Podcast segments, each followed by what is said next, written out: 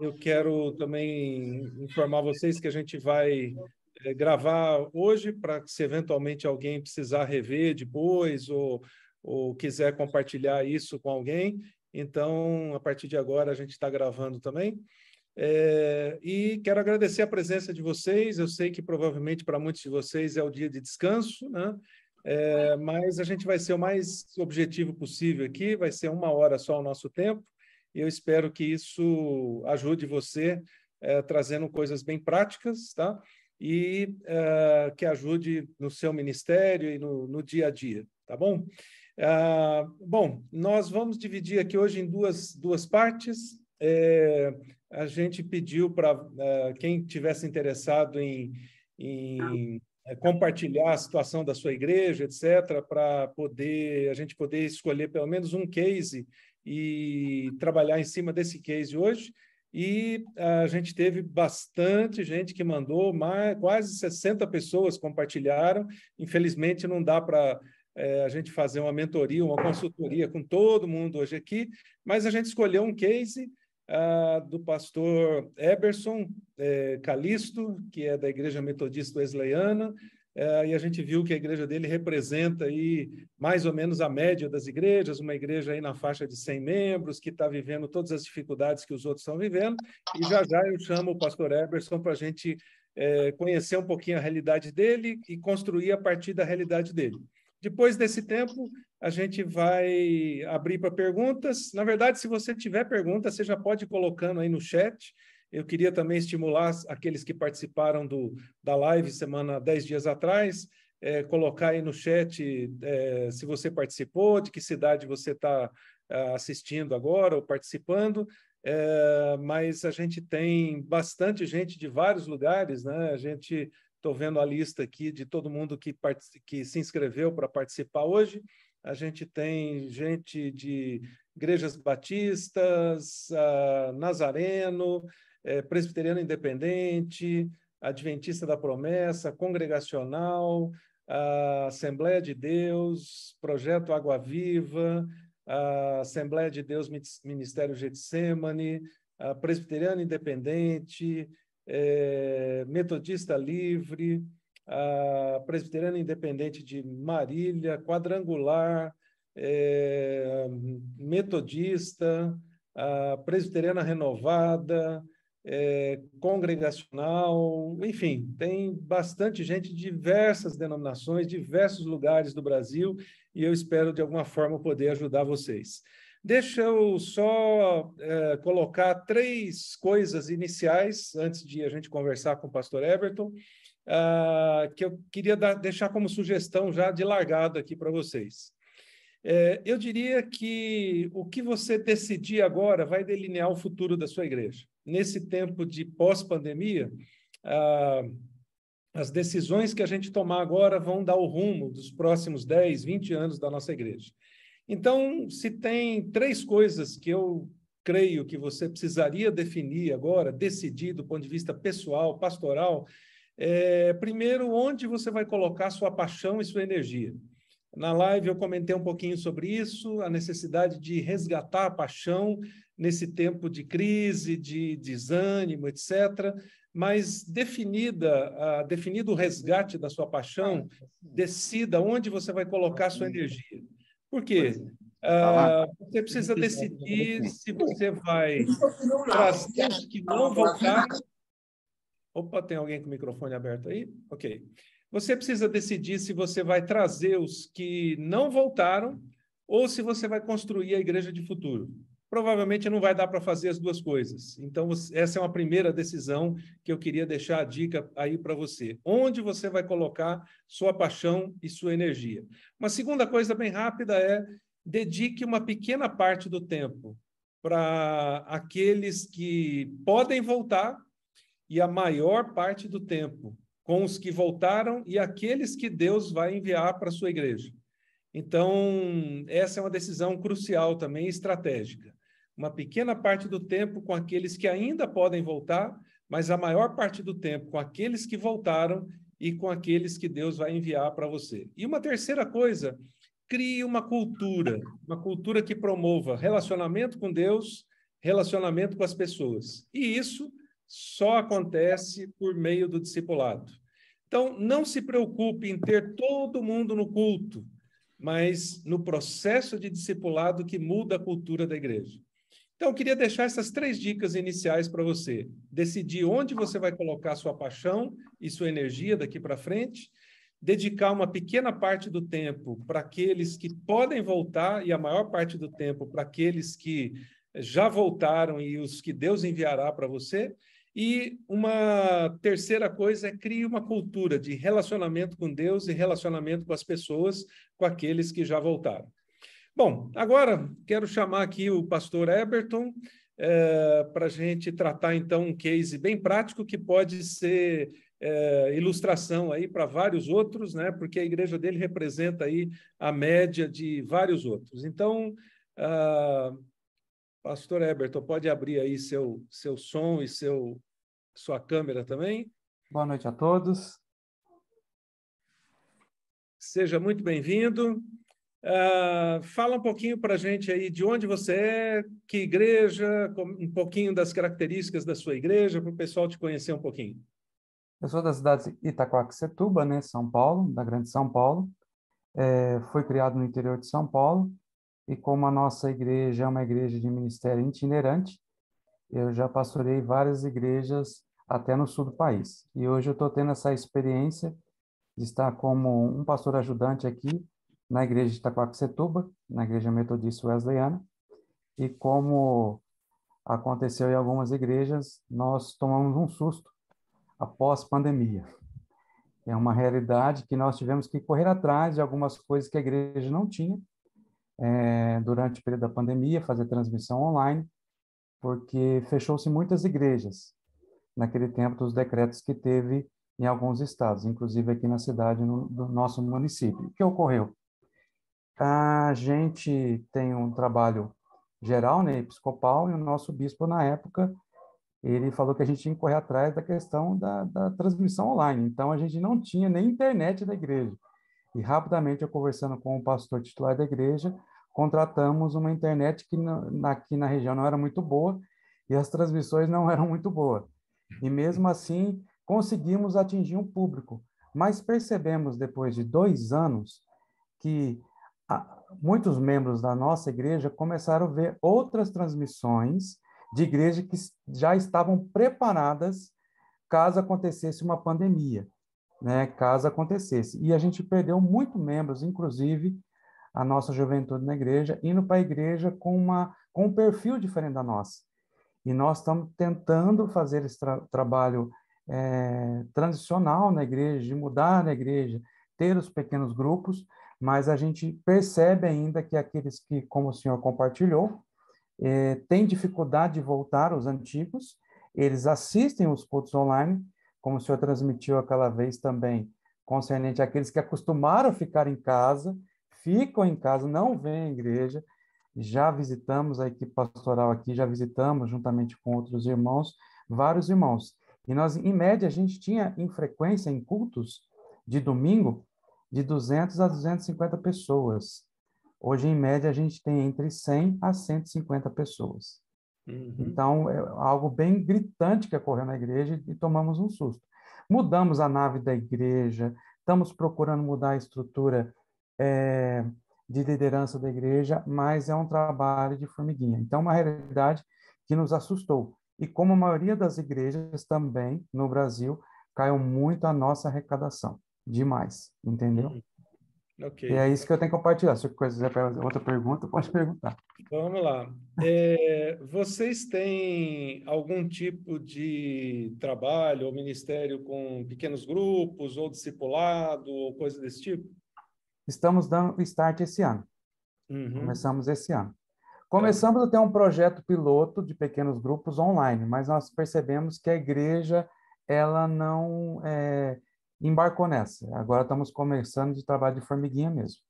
Tá. E discipulado, vocês têm alguma coisa ou não? No discipulado, a maioria das igrejas tradicionais tem que discipulado de três meses para batismo e, e agora a gente está dando esse upgrade nessa questão aí de, de ter esse discipulado. A nossa denominação, de dois anos para cá, está entrando de cabeça na questão dos pequenos grupos, que a gente chama de GECEL. Ok, legal. É, uh, do, o pessoal que está participando online, eles representam que percentagem, mais ou menos, qual, qual percentual em relação aos que estão participando é, presencialmente? Ah, se for contar em... É, bem pouco. Na transmissão é, tem entre 8 a 12 pessoas, a 15 pessoas assistindo e, e quando depende, depende do período do culto, cai. Tá. Cai. Tem, e tem gente que assiste depois ou não? Um, raramente. No tá. início, tá. da, quando colocamos um, é, a transmissão, na época da pandemia, muita gente assistia em casa. Hoje, uhum. não muito. Tá. Pelo que você falou, vocês perderam mais jovens ou foi bem diversificado, várias idades? Bastante jovens e também grupos de adultos assim também. Tá, ok. É, houve impacto em relação às crianças, por exemplo, ou criança nova geração? Criança pouco. Os tá. pré-adolescentes e adolescentes temos um bom grupo. Tá. E o pessoal que permanece firme aí, é mais de meia idade, é mais velho, um misto? Na faixa entre, vamos pensar aqui, no âmbito geral, entre 35 anos até 55 anos de idade. Tá, ok. E uh, o pessoal é mais velho crente ou, ou vocês já tinham bastante gente que era novo crente? Mais velho crente. Tá. Bastante gente antiga, histórica ah. na igreja aqui. Uhum. Ok. Bom, gente, estou fazendo só algumas perguntas aqui mais gerais para vocês perceberem que essa igreja não é diferente da média das igrejas, né? Que é, hoje a gente tem mais ou menos 85% das igrejas no Brasil que tem entre é, 100 e 150 membros é, é, tem mais ou menos esse perfil né, que o, o Eberson comentou, ah, sofreram mais ou menos as mesmas coisas, talvez 30% ou 35% de perda. É, parte desse pessoal foi para outras igrejas, parte é, talvez está tá sem igreja, né, ou está em casa. É, a média dos que têm estado online, segundo as nossas pesquisas, também é mais ou menos essa, 10% a 15%. Enfim, representa aí talvez muito das igrejas de vocês. Bom, é, eu vou, vou pegar, como eu falei semana passada, não existe uma receita de bolo, né? Agora vou dar para o Eberson a receita de bolo para salvar a igreja e tal. Daqui seis meses vai estar tudo resolvido. Não, não existe isso, até porque nós estamos vivendo uma época sem precedentes. É, de outro lado, a gente também não está perdendo tempo aqui, tá, gente? A gente está é, dando algumas sugestões com base em coisas que a gente já aprendeu e uh, a gente vai daqui a pouco abrir para outras perguntas para que esse case sirva de ilustração, ajude o Eberson a igreja dele, mas que também possa repercutir aí para outros. É, bem antes da pandemia, a gente deu é, consultoria para algumas igrejas que já estavam vivendo mais ou menos essa mesma situação é, tinham um número de membros mais reduzido, é, independentemente da pandemia, tinha gente já desanimada, é, ou um grupo mais antigo na igreja, mantendo aquela, aquela tradição e aquele dia a dia das igrejas, né, culto, alguns ministérios, etc.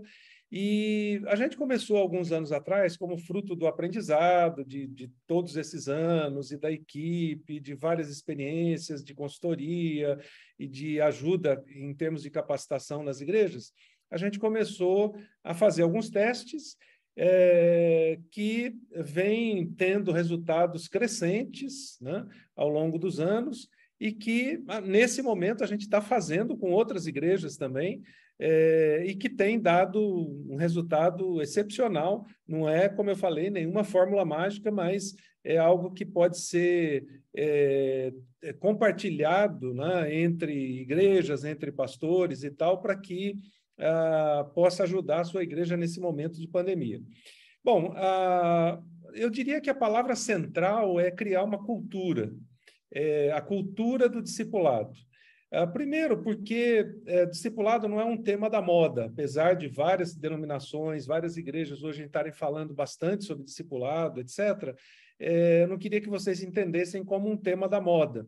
Ele vem num crescente nos últimos 40 anos, talvez há 40, 45 anos atrás, meia dúzia de pessoas no país falavam sobre isso. Há 20 anos atrás, mais gente começou a falar, e hoje se tornou assim algo que é mais corriqueiro no dia a dia das igrejas. Mas não pensa que isso é moda e também não, não misture isso com modelos de ministério é, desde célula, propósito, G12, é, PGM, MDA, ou, enfim, qualquer outro modelo de ministério. A gente está falando de discipulado puro, aquilo que Jesus mandou a gente fazer. A única coisa que ele mandou a gente fazer, façam discípulos, ensinem eles todas as coisas, e aí a gente vai criando os nossos modelos ao redor disso. Mas eu queria ir lá para o Novo Testamento e olhar é, qual, é aquele, qual é aquele referencial de discipulado. E, e, na verdade, o que Jesus fez foi criar uma cultura de discipulado nos doze antes de começar a igreja. A gente hoje tem o um problema inverso. A gente já tem a igreja que não está com a cultura de discipulado e por isso ela sofre mais agora nesse pós-pandemia. É, e a gente precisa fazer o processo inverso. Como é que a gente pega a igreja que a gente tem e cria nela a cultura de discipulado? Então, alguns cases que a gente tem é, já aí nos últimos oito, dez anos, pelo menos, eles mostram essa necessidade de criar cultura. Quando a gente fala em criar cultura, pode parecer uma coisa assim muito é, abstrata, né? Parece que é uma teoria. Então, deixa eu tentar transformar para vocês é, em coisas bem práticas o que, criar, o que é criar essa cultura. Isso eu aprendi há, sei lá, mais ou menos uns 25 anos atrás, quando eu já era pastor, etc., e uh, teve aquela linha divisória assim na minha vida, depois da conversão, a linha divisória de entender o que era ser discípulo, né, acima de ser pastor, de ser líder, etc. E aí, durante pelo menos uns seis, sete anos, na igreja que eu era uh, um dos pastores, a gente criou essa cultura de discipulado. Na época a gente não chamava assim, né? na verdade nem tinha nome, a gente estava criando um negócio e é, a gente sabia que era discipulado, depois que a gente foi entender e nominar isso como a cultura do discipulado.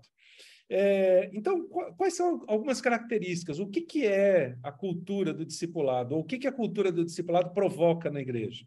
Bom, primeiro, ela, ela provoca uma transformação de mentalidade de membros inativos para discipuladores ativos. É, você podia até imaginar assim que eu ia dizer, de membros inativos para membros ativos. Não, não é isso. É porque você pode ter muito membro ativo só como ativista, só fazendo evento, congresso, acampamento, etc. E não é isso. Então, eu diria que uma das primeiras coisas que o discipulado provoca é esse, essa transformação de membros inativos para discipuladores ativos.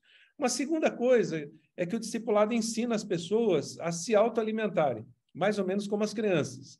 Então, a gente tem três netas, né? E a mais novinha agora, que está com um ano e pouco, ela está aprendendo a, a se autoalimentar, como as, as, as, mais velhas também já passaram por isso. Então, tem hora que é comida fora da boca, outra hora é metade na boca, metade fora, até que vai chegar um ponto, como a nossa neta mais velha, Roberta, que tem sete anos, que já sabe se alimentar sozinha, usa garfo, faca, etc. A, a Laura, de cinco, também. Então, o discipulado ensina as pessoas a se autoalimentarem da palavra, buscar a direção de Deus para suas vidas, identificarem uma missão de vida e assim por diante. Uma outra coisa que a cultura do discipulado provoca é gerar vida uh, na, na pessoa e uma compreensão de como se relacionar com Deus. É, e isso leva a alguns aspectos bem práticos, como a morte do eu, é, a transformação a cada dia. Isso leva a um outro ponto que o discipulado provoca, que é a, a, a, compreensão de que eu preciso passar por ajustes na minha vida, por meio da ação do Espírito Santo a cada dia. É, o discipulado tira as pessoas do ativismo superficial e ele leva para um relacionamento intencional e pessoal é, porque não dá para é, ser discípulo sozinho, você tem que ser discípulo junto com alguém. Você aprende primeiro como é que você se torna discípulo e depois você vai é, transfundir isso para outra pessoa, né? fazer uma transfusão, é, visando formar um novo discípulo de Jesus. O discipulado também, ou a cultura do discipulado, ela dá um novo senso de vida para as pessoas. ela gera transformações no caráter, na integridade, relacionamentos, família, finanças, profissão, ministério, enfim, a lista vai embora. Ela afeta todas as áreas da vida, mas ela dá esse senso de, de vida para as pessoas. É, o discipulado também leva as pessoas a identificarem os dons espirituais recebidos de Deus para servirem e se tornarem discípulos servos. Essa foi uma das coisas que eu mais observei no processo de discipulado. Eu não precisava estimular a pessoa, é, faz alguma coisa, assume algum cargo, ou como que você vai exercer seu dom. Naturalmente, elas vão para isso. E o discipulado é, ajuda as pessoas também a olharem sempre ao redor e fazerem uma pergunta: como é que Deus está agindo? O que, que Deus está fazendo ao meu redor? Como é que eu posso me juntar a Deus naquilo que Ele está fazendo? Então, essas são só algumas características da cultura de discipulado. Você pode dizer assim para mim, ah, Josué, mas é, isso é o que todo pastor sonha. Pois é, eu também sonhava isso. Mas eu estou aqui para dizer hoje para você que eu experimentei e experimento isso até hoje. Quando eu estava nas duas igrejas em que eu participei da equipe pastoral por mais de 15 anos e tal, é, eu, eu saí dos, do ponto A e fui para o ponto B. Eu saí do zero e cheguei a um número bem avançado, vivendo essas coisas. Eu poderia citar nomes e histórias de cada uma dessas coisas para vocês, para ilustrar que isso é fato. Agora, percebam que eu falei uma coisa no início. É, durante seis a sete anos, eu, eu trabalhei duro na, na, primeira igreja que eu participei, que foi lá em Vitória, para criar essa cultura. Não eu, mas o Espírito Santo, por meio de mim, de, de outras, outras pessoas, é, criar a cultura. É, é algo que você vai criando devagarzinho. E aqui está um ponto interessante que eu quero usar como referencial aí algumas dicas para o Eberton, é, mas de outro lado para todos vocês, de que essa é uma decisão importante para se tomar agora. Você pode dedicar tempo agora para tentar resgatar os que se foram e talvez até consiga trazer uma boa parte deles, mas se você não tiver é, a, a, esse processo para criar uma cultura de discipulado, você vai trazer eles para as mesmas atividades que você tinha antes. E daqui a pouco você vai estar desanimado outra vez e eles também. Por quê? Porque eles talvez não tenham voltado, porque eles já estavam desanimados com o, o tipo de atividades ou proposta que a igreja tinha. É, quando eu falo em criar a cultura do discipulado, uh, primeiro ela está associada com a única coisa que Jesus mandou a gente fazer, como eu já mencionei. Segundo, com uma transformação da cultura da igreja. Lembrem que eu mencionei na live que não é simplesmente uma transformação da estratégia. Você não vai mudar a estratégia da igreja. A estratégia vai mudar naturalmente, mas você está mudando a cultura, quer dizer, é aquilo que vai se perpetuar mesmo que você vá embora daquele lugar. É, então, esse foi para mim um dos maiores ganhos ministeriais do meu tempo de pastor em igreja local. Eu saí daquele lugar, eu saí dos dois lugares, na verdade, em que eu dediquei alguns anos da, da minha vida, e eu e Raquel, das nossas vidas, né? É, mas aquelas pessoas absorveram aquela cultura e elas continuaram fazendo isso. É, muitas delas também saíram daquelas igrejas e foram para outros lugares. Deus transferiu essas pessoas para lugares do Brasil, do mundo, etc. E elas, em todos os lugares onde elas chegaram, elas levaram essa cultura, porque fazia parte da, da cultura da vida delas. Então, eu diria que, se eu pudesse dar uma dica aí para você, Everton, e para todos os demais aí, é, pense nesse momento em dedicar o tempo e energia que você tem para implementar uma cultura não é uma nova estrutura simplesmente, não é como o, Eberton, o Eberson falou, é a classe de batismo de três meses, é, é uma cultura que você vai precisar alguns anos para implementar. Aí você pode perguntar, bom, e como é que a gente faz isso? Novamente, não tem uma receita de bolo prontinha para fazer isso e tal. Mas eu aprendi algumas coisas, e a nossa equipe também, ao longo dos anos, é, não só atuando na igreja local, como ajudando centenas de igrejas que a gente já ajudou. Por exemplo, nesse momento nós estamos trabalhando com uma denominação, ajudando uma denominação que tem 14 mil igrejas no Brasil a implementar uma cultura de discipulado. Nós já estamos trabalhando há um ano com um pequeno grupo dessas 14 mil, então estamos trabalhando só com 300 igrejas, para depois isso chegar a 800 igrejas, para depois chegar lá na ponta. Mas Ontem, por exemplo, a gente estava em Belém, num desses encontros lá, com um, grupo de 50 pessoas dessa, dessa denominação, e foi impressionante ouvir as histórias. Eles já estão há seis, sete meses nessa implementação, e eu pedi assim, de bate-pronto, para eles falarem o que, que mudou na sua vida até agora e o que, que mudou na vida das pessoas que vocês estão discipulando. E durante 10, 15 minutos, eles começaram a falar, e eu fiz uma lista de palavras, né? relacionamento com Deus, relacionamento com as pessoas, uma nova perspectiva da fé cristã, é, ajustes na vida, é, impacto na vida de outras pessoas, nossa, foi tremendo ouvir aquela lista. Então, percebam que isso tem a ver com a cultura. Mas vamos voltar então para o como. Não é a receita de bolo, mas são alguns passos práticos. Tá? É, primeiro, pastor, isso precisa começar por você. Ah, eu lamento dizer, mas eu tenho o prazer de dizer também que não adianta você delegar isso para outros. Tem que começar com você. Na, na, na, nossa igreja, quando eu comecei a entender o que era ser discípulo e depois fazer discípulos e depois implementar isso na igreja, uh, o, o primeiro a ter a morte do eu fui eu. E depois isso foi estendendo para várias outras pessoas, até chegar lá na ponta. Então, é, essa, esse processo precisa começar com você. Pense grande, mas comece pequeno. Uh, imagine toda a igreja discipulada, mas comece com meia dúzia. Na época, a nossa igreja tinha duas mil pessoas e começou com meia dúzia. Eu olhava aquelas duas mil e falava assim: nossa, vai demorar 20 anos para chegar lá na ponta. Mas sete anos depois já tinha mais ou menos umas 1.200 pessoas no processo discipulado. Por quê? Porque discipulado é 2, 4, 8, 16, 30, 60 e, e assim vai embora. Então, pense na igreja toda discipulada, sonhe com isso, mas escolha uma meia dúzia para começar com eles é, pegue esse grupo estratégico de pessoas, que pode ser parte da liderança da igreja, pode ser que não. Olhe, pergunte assim: quem que Deus quer é, juntar nesse primeiro momento? E comece um, um, grupo com eles de interação. Não precisa nem chamar de pequeno grupo, de célula, nada disso. É, agora é simplesmente um grupo para processar algumas coisas. É, e você vai estar criando algumas sementes multiplicadoras para o discipulado na igreja inicie o discipulado com esse grupo, focado em quê? Não simplesmente estudar uma revista, um livro e tal, mas transformação de vidas. Como é que a vida desse pessoal vai ser transformada? Como é que eles vão morrer o seu eu? É, como que eles vão criar um relacionamento de amor com Deus? Como que eles vão passar por ajustes na vida deles? Depois de alguns meses, pode ser três meses, seis meses, etc., é, replique o processo novamente. Peça para cada um deles escolher mais um, e aí talvez forme trios.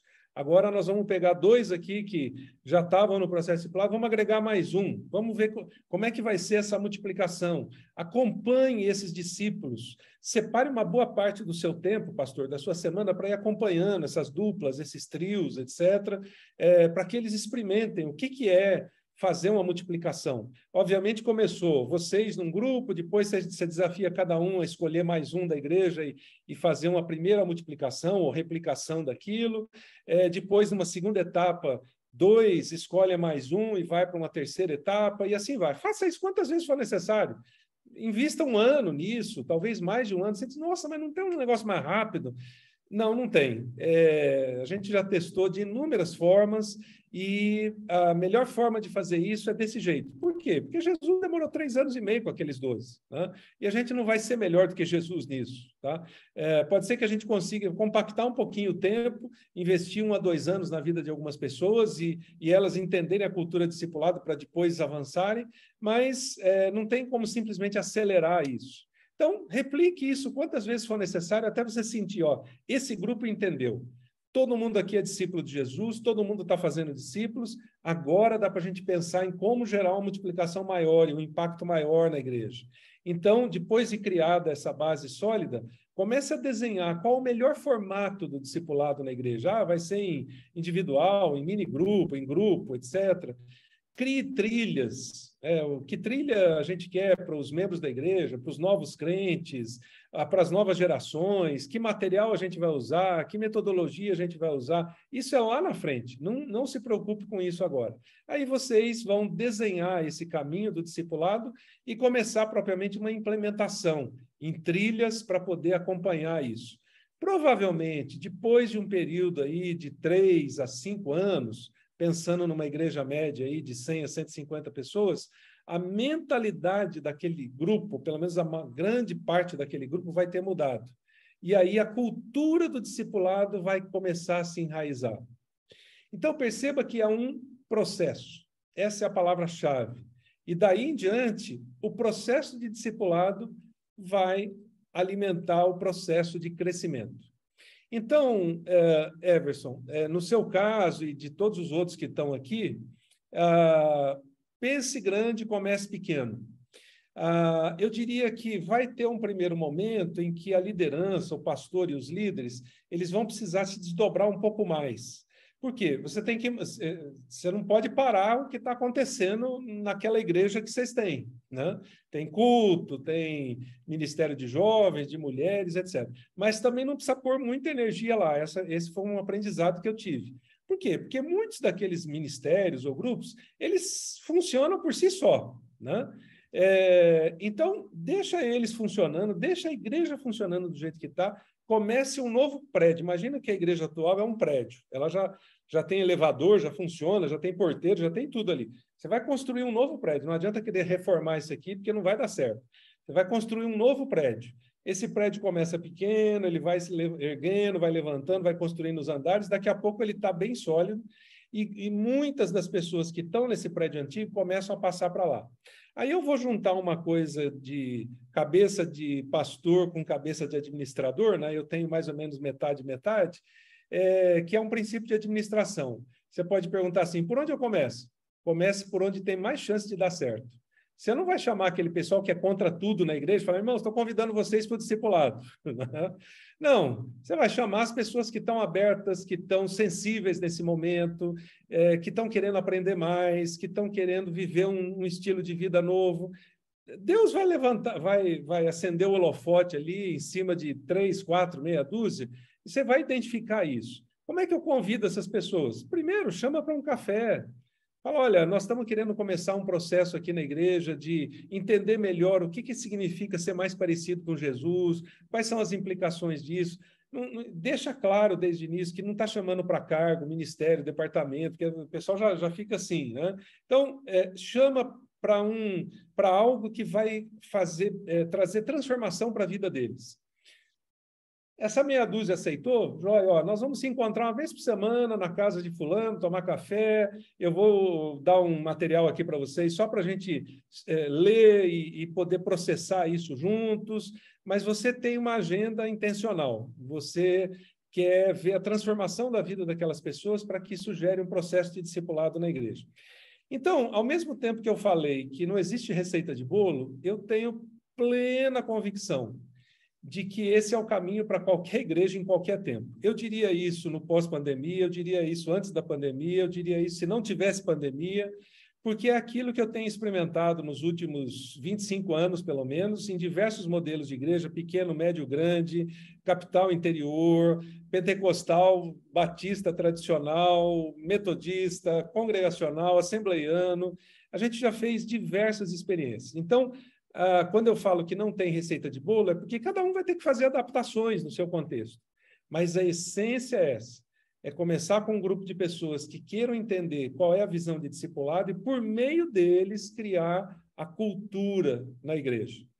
Bom, antes de abrir para as outras perguntas aqui, é, queria ouvir de você, Eberson, se essas dicas você acha que é possível implementá-la na sua igreja ou ou o que eu falei aqui é utopia, estou me arriscando agora, tá? Ah, não combinamos nada, tá, gente? Escolhemos o Eberson agora, final da tarde, para ter um case real mesmo, sem, sem nada combinado antes, tá? Então, é, o que parece para você, olhando lá os membros da sua igreja? Você acha que você conseguiria lá uma meia dúzia para começar um processo assim, mesmo que fosse um teste, é, e a partir desse teste levar isso para a igreja? Creio que sim. Creio que aquilo que o senhor aplicou aí falando em outras igrejas e tem acompanhado há um tempo já, eu creio que sim, dá para aplicar sim. Joia. É, você ah, imagina que é, se tivesse essa meia dúzia, Uh, o pessoal teria resistência, por exemplo, se você chamasse eles para uma conversa informal e começasse algo informal, ou eles já vão ficar pé atrás e achar que tem alguma coisa aí por trás? Como o senhor deu as dicas de a respeito daqueles que pegam logo a visão, eu creio que não. Pegando aquelas pessoas certas que se encaixam na, no foco que, que a gente quer aplicar. Uhum. Creio que sim. Joia.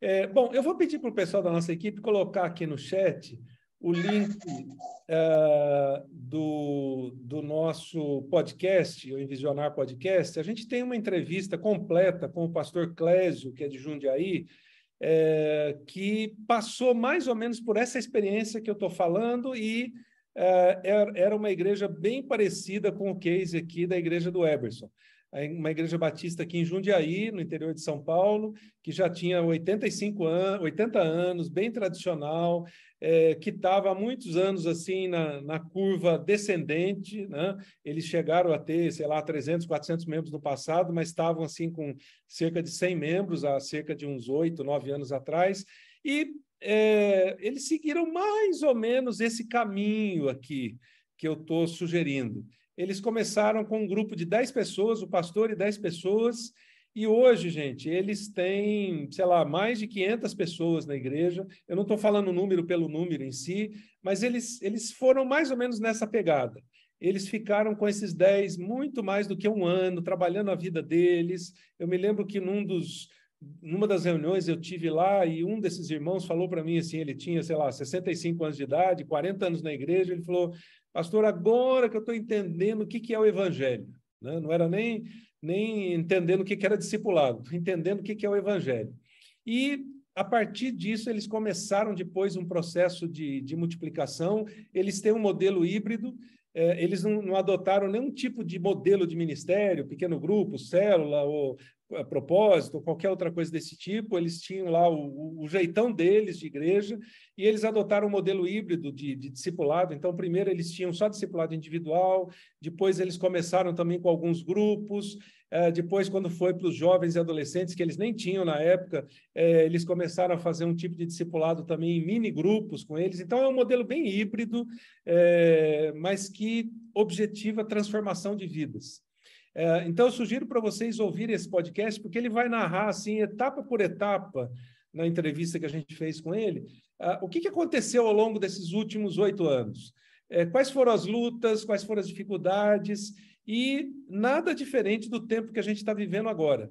Eles tinham perdido muitos membros, não foi por causa de uma pandemia, mas foi por causa de outras crises que eles viveram, e, e a partir dessa retomada eles, obviamente, perderam gente, mas conquistaram uma parte que tinha se perdido e, e mais os que ficaram, e eles avançaram para ganhar muito mais gente para Jesus e conectar muito mais pessoas. Então, sugiro para todos vocês é, ouvirem um pouquinho esse podcast que vale muito a pena. Bom, agora é, a gente vai aqui para o chat ver outras perguntas que a gente tem. É, e se você tiver mais perguntas agora, você pode colocar. Tem bastante gente aqui de diversos lugares: é, Marília, Americana, Nova Friburgo, Valinhos, Várzea Grande, Mato Grosso, uh, Itapipoca, na Paraíba, é, Itupeva, aqui perto da gente. Uh, enfim, bastante gente, diversos lugares. Muito obrigado pela participação de vocês. Já já, depois das perguntas, eu vou apresentar um outro recurso que pode ajudar você, pastor e líder, na implementação desse processo de discipulado na igreja. Tá? A gente tem procurado juntar assim tudo que a gente tem aprendido é, para que uh, a gente possa ajudar pastores e líderes nesse processo, ok? Uh, acho que o pastor Percival quer fazer uma pergunta, então pode fazer, pastor. Pastor Josué, satisfação revê-lo. Uh, estivemos juntos aqui na cidade de Paulo Afonso, na Bahia. O senhor trouxe um treinamento para a gente aqui. Isso. Uh, muito, muito precioso. Boa noite a todos. Pastor Josué, eu sou apaixonado por discipulado, né? E na verdade, eu tenho algumas perguntas, mas eu sei que o tempo é curto, vou fazer uma. Né? Vamos lá. É, pergunta é a seguinte: é, o que é discipulado e quais os cuidados para não fazer do discipulado mais um projeto como tantos outros que vieram e não existe mais, ou não causou efeito né, é, que se esperava. É, o que é discipulado, ah, trazendo para o nosso contexto, como você já coloca um processo, né, mas é, como não fazer do discipulado mais um projeto que veio, não causou efeito e que passou, frustrou e, e não teve efeito na vida da igreja? Ok, excelente pergunta. Ah, bom, vou dar talvez duas das definições mais resumidas de discipulado, mas elas são fantásticas para mim. Primeiro, discipulado é transfusão de vida. Se alguém está doente, está no hospital, etc., precisa transfusão de sangue. É, sangue é vida, então a, aquele sangue faz a pessoa recobrar a vida. É, eu diria que discipulado é transfusão de vida. É a vida de Jesus em mim, então é, eu, eu, eu vou me tornando mais parecido com Jesus, meu eu morre, etc. E aí eu tenho condições de sentar com outra pessoa e começar aquele processo para ela ser parecido com Jesus, mas eu sou o referencial aqui. Ela olha na minha vida o que, que Jesus está fazendo na minha vida. Então, por isso eu chamo de transfusão de vida. Uma outra definição muito interessante que eu lembro aqui de discipulado, não estou lembrando o autor agora, me perdoem, é que discipulado é como um mendigo que reparte o pão com outro mendigo. É, então, eu aprendi já alguma coisa do como ser parecido com Jesus. Não preciso chegar no curso 35, no curso 50, para depois começar a discipular. Esse primeiro pedaço de pão que eu recebi aqui, eu já olho para o outro mendigo do lado, e todos nós somos mendigos da graça de Deus, então já olho para o outro mendigo aqui do lado e falo: vou, vou repartir essa primeira parte enquanto eu estou indo lá buscar o segundo pedaço de pão.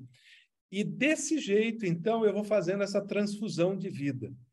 Obviamente, o discipulado, qual, qual que é o, o resultado maior do discipulado? Transformação de vida. Se não, se não houver transformação de vida, se tornou só uma estrutura, só um tipo de ministério ou coisa desse tipo. Então, como é que a gente mede o resultado do discipulado? Transformação de vida.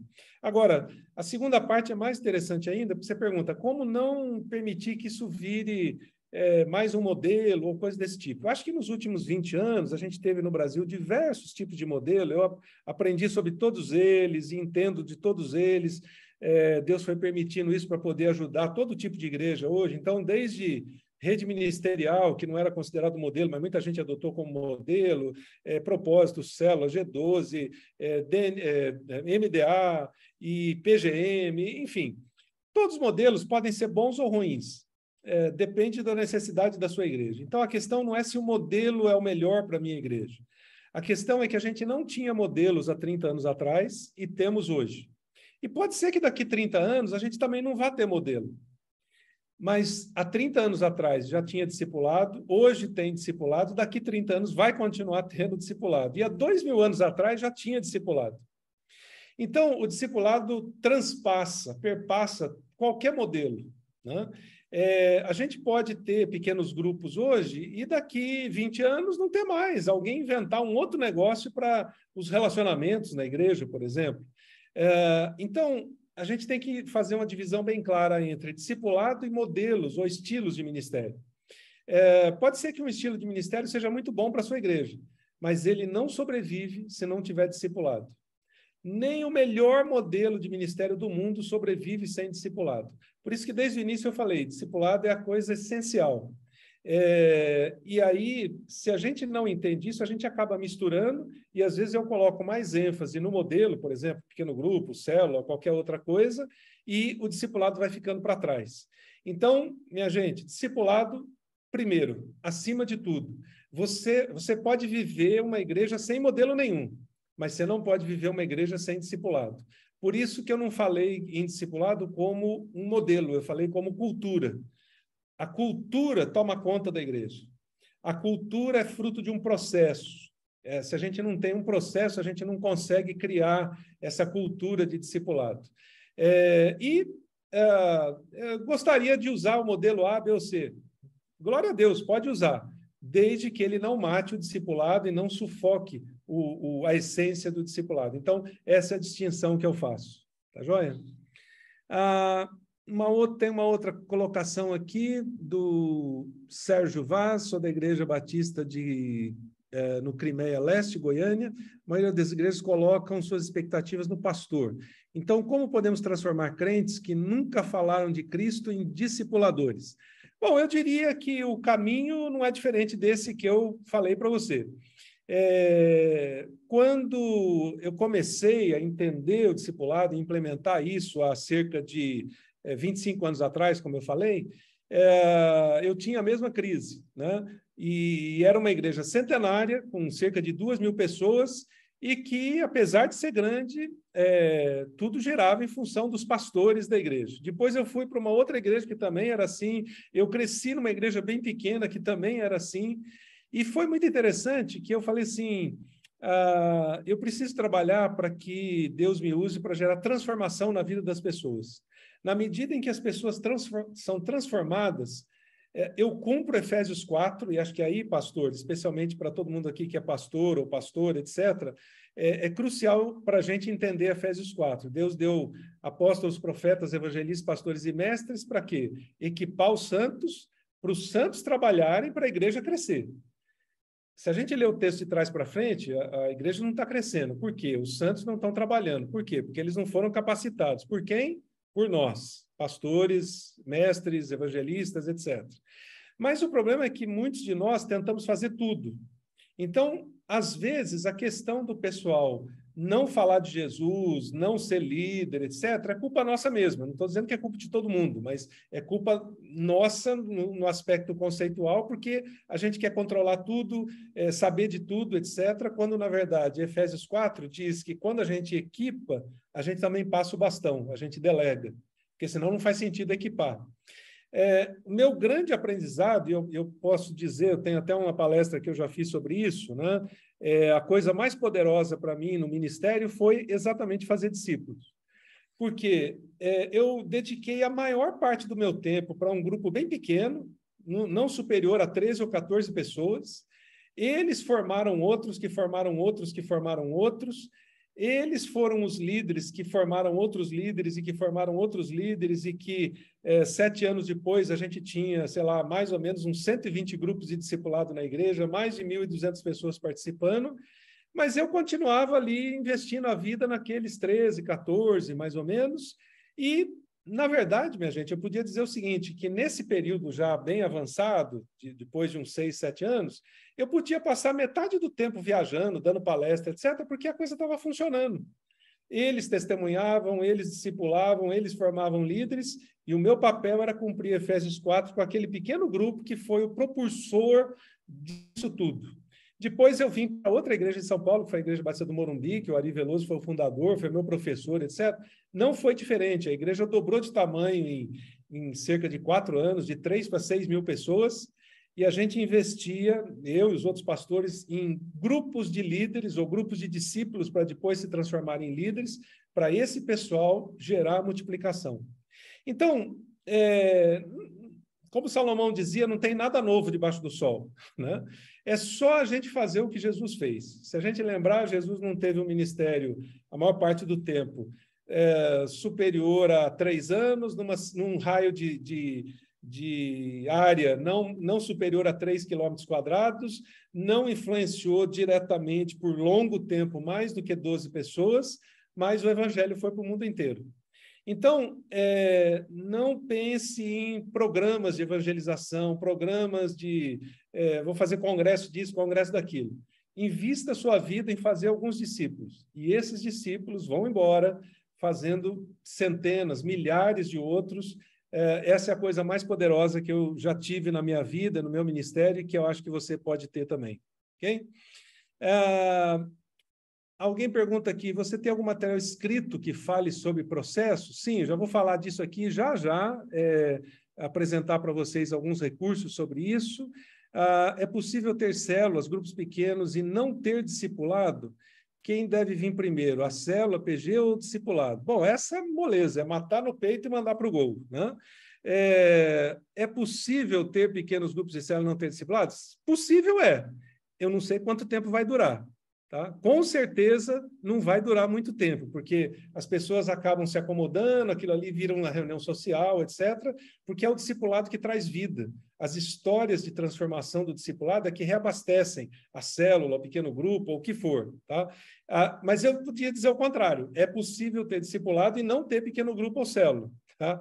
É, mas não é um ou outro. Você pode ter os dois. A questão é que o discipulado não dá para abrir mão dele. É, e de outro lado, quem deve vir primeiro? Bom, se você não tem nada, vai começar do zero. Minha sugestão é comece pelo discipulado.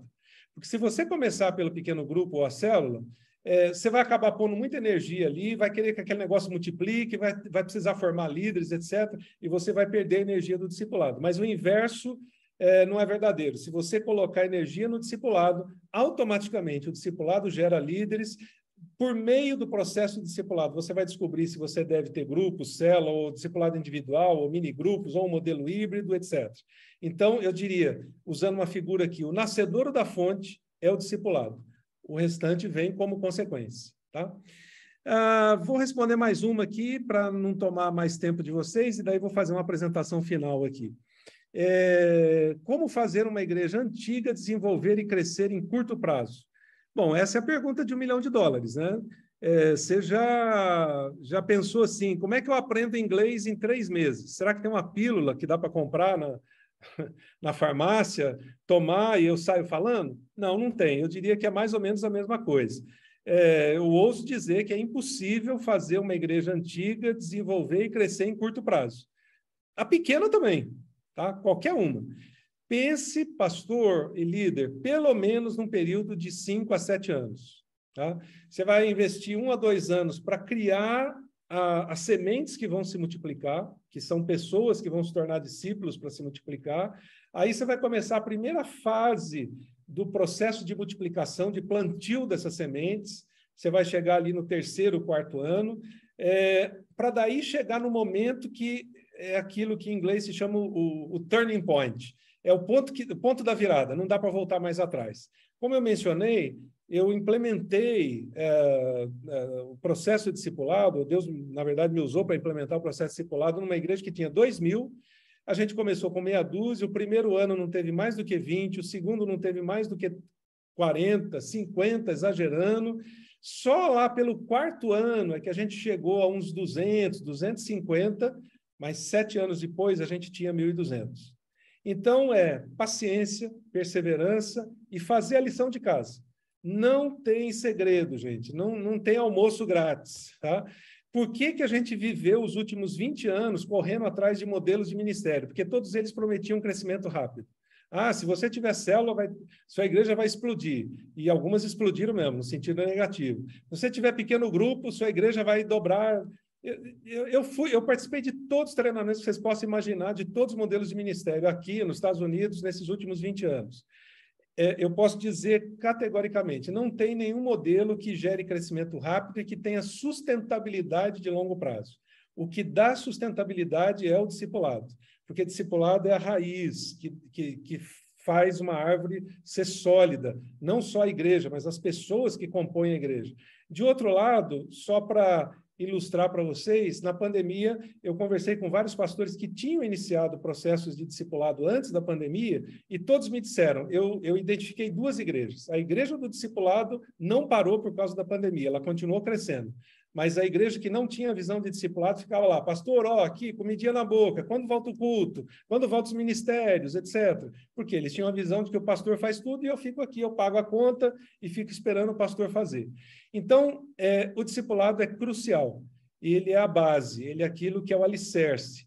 E a partir dele, todas as outras coisas vão acontecer aí na sua igreja e certamente o crescimento virá automaticamente. Eu sugiro novamente que vocês vejam a live do Clésio, que a nossa equipe já colocou o link aí.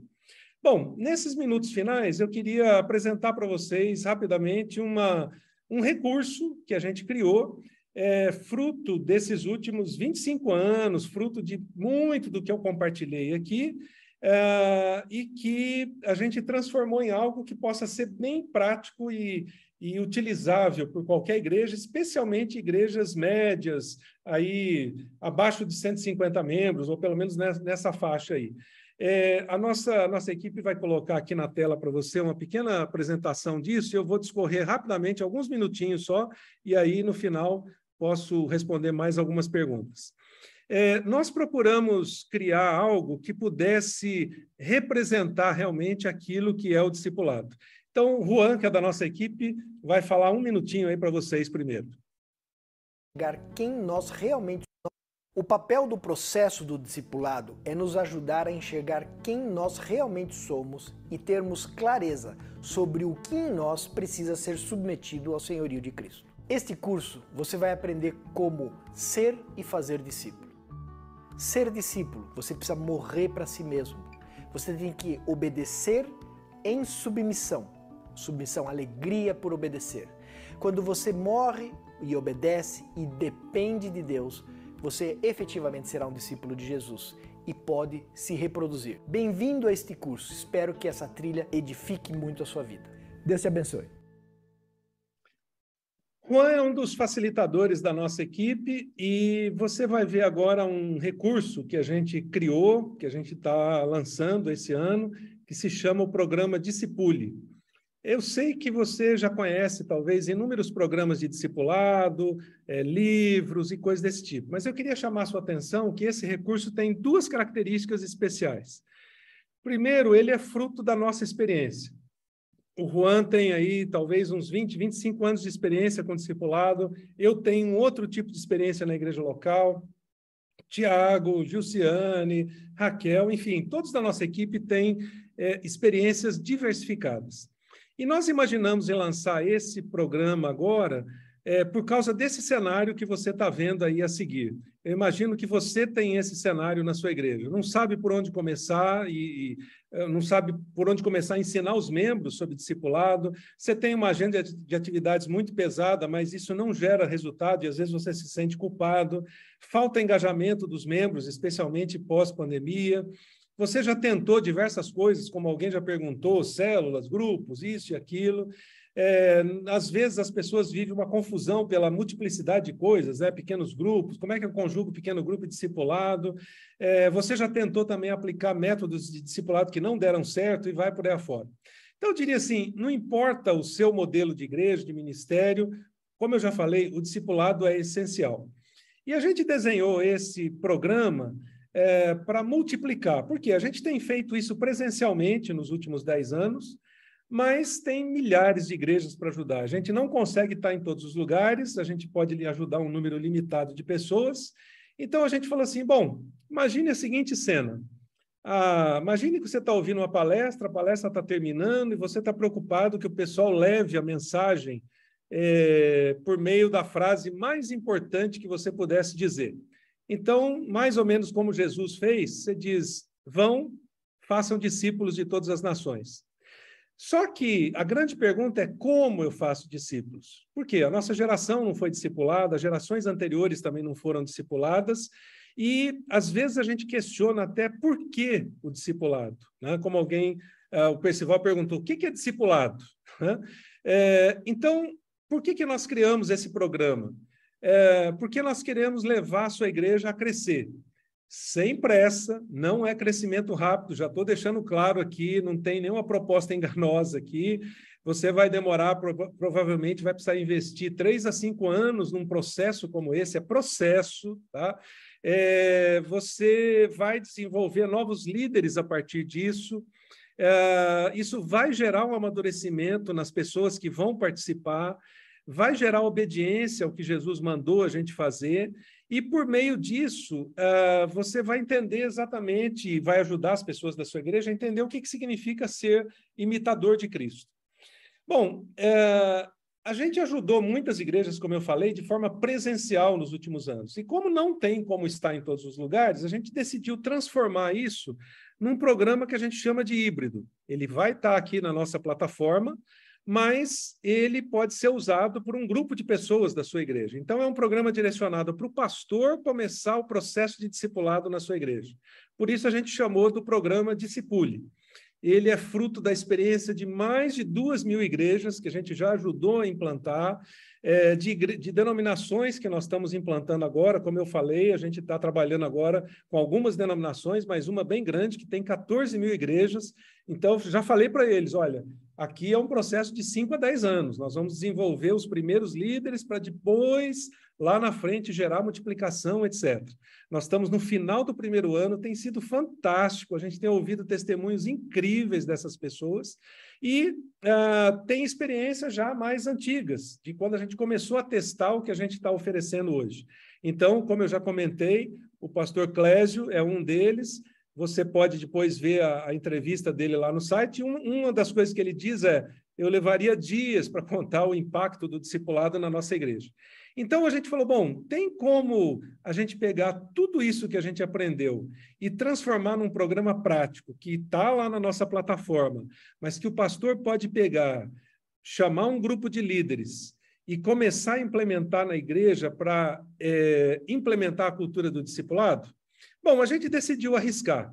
Então, de que forma acontece esse programa? ele tem um início por meio daquele pequeno grupo que eu falei, cinco, seis pessoas e tal, que vão viver a experiência do que é ser discípulo de Jesus. A gente criou uma metodologia para isso. Depois, você vai desafiar essas pessoas a discipularem alguém, uma pessoa só, para ela viver essa experiência. Depois, a gente vai ajudar você a construir uma trilha de discipulado para a igreja. Não existe o melhor material de discipulado, existe aquele que melhor se aplica à sua realidade, até que a gente chega no quarto, na quarta etapa dessa trilha, que é exatamente criar a cultura de discipulado na igreja ao longo do tempo e por meio desses passos. Você vai ver aí logo em seguida qual o tipo de metodologia que a gente criou para é, implementar isso. Ela está dividida em quatro ciclos.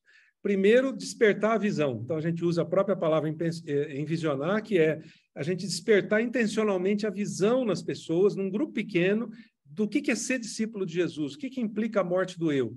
Depois, a gente leva esses líderes a praticar, a viver uma experiência de discipulado. Em seguida, a gente ajuda a, a, igreja, o pastor e esses líderes que estão experimentando isso a implementarem isso com mais um grupo de pessoas. E na quarta etapa, isso aqui tudo então dura mais ou menos um ano, na quarta etapa, a gente ajuda a igreja a desenhar essa trilha que vai formar discípulos entre os, os crentes antigos, entre os novos crentes, entre a nova geração, como é que vai formar líderes depois e tal. Isso está amplamente testado, é, pelo menos nesses últimos 10 anos, é fruto da experiência dos últimos 25 anos, não só minha, mas de vários outros da equipe, e a gente transformou isso agora em algo bem prático que possa ajudar você, que é pastor, é, por vários motivos. Primeiro, porque não dá para viajar para todos os lugares do Brasil e ajudar todas as igrejas. Segundo, porque seria caro a gente fazer isso presencialmente. Então, a gente falou, vamos criar algo super simples, muito barato para que o pessoal possa implementar isso. Esse programa dá direito a você que é pastor e mais seis pessoas participarem. Então, foi o que eu sugeri. Pega uma meia dúzia, tá? Ele está incluído todo o material que a gente gravou e sistematizou no site. Está incluído os livros que você vai usar durante esse período para se aprofundar no tema. É, efetivamente discipular uma pessoa ou duas para experimentar o que, que é isso, depois entender como é que eu crio a trilha, a igreja que faz discípulos, e como é que o discipulado efetivamente transforma as pessoas e cria essa cultura do discipulado na igreja. Eu estou passando aqui bem por cima, tá? Depois você vai receber o link aí, a nossa equipe vai colocar isso que você está vendo na tela para você ver com calma, etc. E por fim, você vai perguntar: ah, pergunta de um milhão de dólares, quanto custa isso? A gente procurou fazer algo que caiba no bolso de qualquer igreja, no orçamento de qualquer igreja. Então, tudo isso que eu comentei, ah, as, as, o, o, conteúdo do site, os livros e tudo mais, está é, incluído nesse valor e mais. A gente aprendeu ao longo desses últimos anos que não basta entregar o material e falar, pastor, Deus te abençoe e faça. Nesse processo aqui está incluído a nossa mentoria, a nossa assessoria.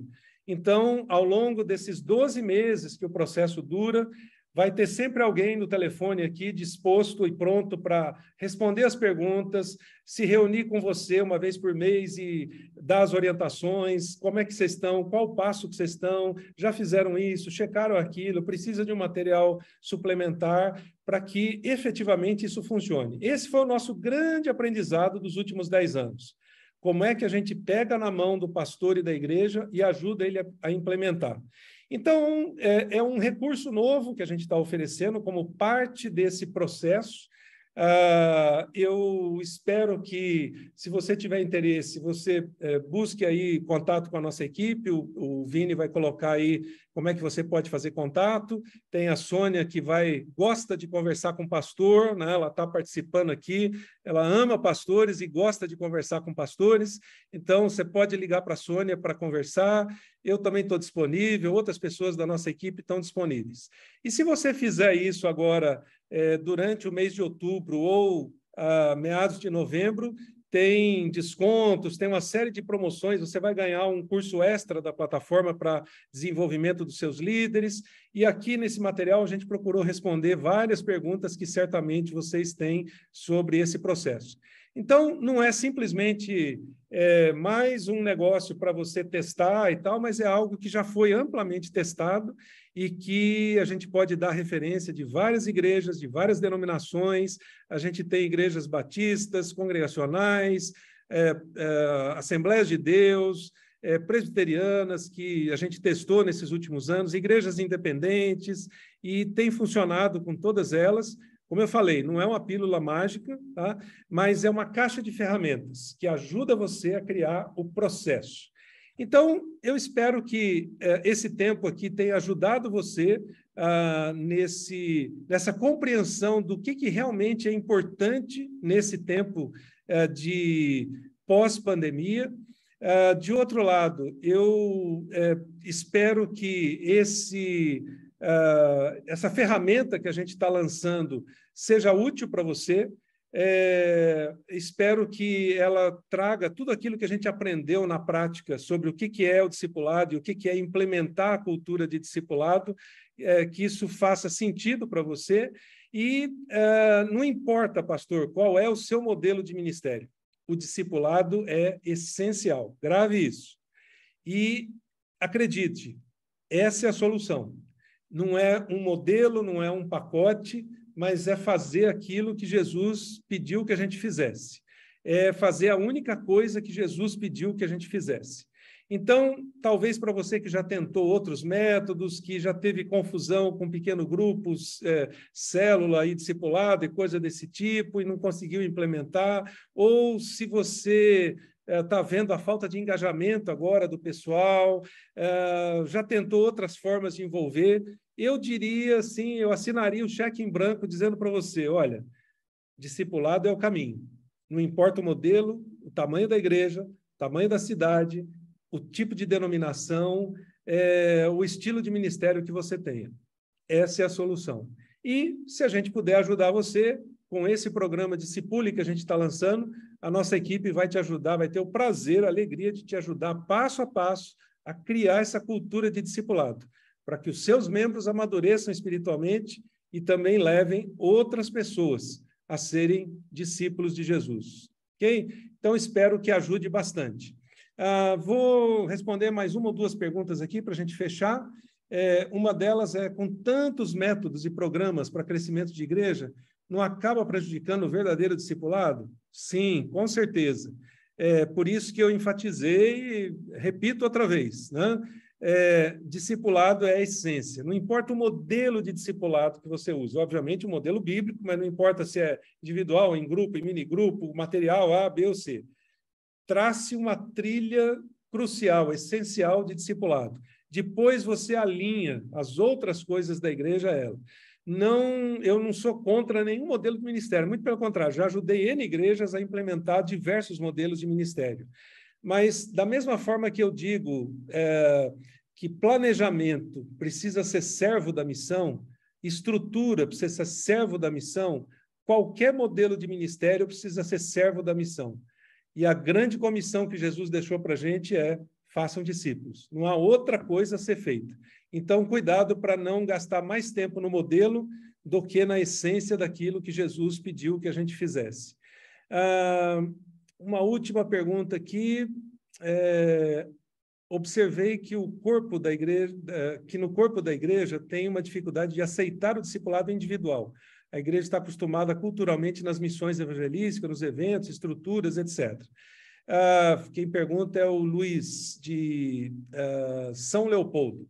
Luiz, é, isso é fato. É, eu já ajudei igrejas que tinham até dificuldade com a própria palavra discipulado, porque alguém naquela cidade espalhou que discipulado era assim: para você ir no banheiro, você tem que pedir para o seu discipulador. Né? Isso já não é discipulado, isso é, é domínio, é subserviência, qualquer coisa desse tipo. Então, faça uma leitura. Se, se, eu não sei se você assistiu a live, mas na live que eu fiz, se não está lá no, no, nosso, no nosso, na nossa página no YouTube, na live que eu fiz, eu faço uma introdução dizendo assim: leia o ambiente antes de começar a pegar algo e já implementar. Faça uma leitura do ambiente. Se o pessoal tem dificuldade em aceitar discipulado individual, faça mini grupos. Faça um pequeno grupo, mas assim, isso aqui não é grupo, não é célula, é um, é um grupo de pessoas que está se encontrando para ser é, mais parecido com Jesus, estudar a Bíblia, a Bíblia juntos, prestar contas, é, pre, prestar contas das suas vidas, etc. Tente fazer a leitura do ambiente para identificar qual a melhor forma. Alguém pode ter estragado uh, o que é discipulado aí na sua igreja ou na sua cidade. Mas não é por causa disso que você vai deixar de começar a fazer o que é certo. Eu sempre digo, se você comer uma coxinha estragada, não é por causa disso que você nunca mais vai comer coxinha na vida. Você comeu uma estragada, teve a infelicidade. Aí você deixa passar e a semana que vem você está bom outra vez, você vai procurar a coxinha certa agora para comer, ou qualquer outro prato. Então, é a mesma coisa aqui. Faça a leitura do ambiente e veja a melhor forma de implementar. Porque se não fizermos isso, não estamos fazendo aquilo que Jesus pediu que a gente fizesse. Ok? Bom, eu ficaria aqui até as 10 da noite, mas eu prometi que ia ser breve, então a gente vai finalizar. Eu fico à disposição para outras perguntas. Coloque aí no, no, no chat, coloque seu e-mail, eu mando as respostas por e-mail para você. A nossa equipe está à disposição. E lembre-se, essa ferramenta que a gente está oferecendo é algo que pode ser útil para a sua realidade e uh, a gente está disponível para conversar sobre ela e oferecer, especialmente nesse lançamento, é, o que for possível para a sua igreja implementar. Eu queria fechar orando por vocês, porque eu sei que vocês são aquele grupo realmente interessado em fazer a igreja avançar, em implementar é, uma cultura de discipulado. Então, quero pedir que a graça de Deus ajude vocês nisso. Deus, muito obrigado por esses meus irmãos e irmãs de todo o Brasil aqui participando. Te agradeço pela vida de cada um deles, te peço a graça do Senhor sobre eles e peço que o Senhor nos ajude a começar essa nova igreja que o Senhor está desafiando cada um deles a, a iniciar. É, eu sei que só em estarem aqui, eles são extremamente interessados nisso. Eles não querem simplesmente continuar aquilo que sempre existiu, mas eles querem fazer aquilo que o Senhor pediu. Então, que cada um consiga implementar na sua igreja uma cultura de discipulado, que cada um consiga é, implementar um processo que gere transformação de vidas e que essa transformação gere impacto nas suas igrejas, nas suas cidades e onde essas pessoas forem.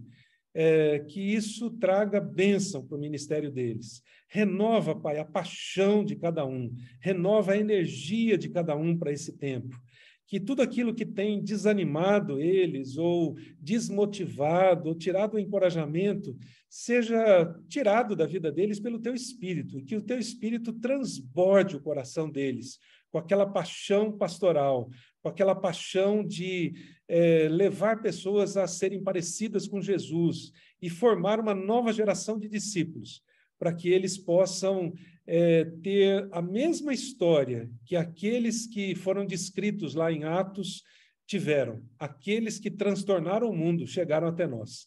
Que a história de cada um deles possa ser recheada com essa descrição e que a vida deles tenha um tremendo impacto no lugar onde eles estão, nesse tempo e nessa geração. Muito obrigado, a Deus, pela participação de cada um deles. E eu espero ouvir falar da história de cada um deles. Que os melhores dias estejam por vir para cada um essa é a nossa oração e esse é o desejo do nosso coração. Então, te agradecemos e oramos, em nome de Jesus. Amém e amém. Gente, muito obrigado pela participação e espero que Deus abençoe vocês e estamos aqui à disposição. Tá joia? Grande abraço a todos.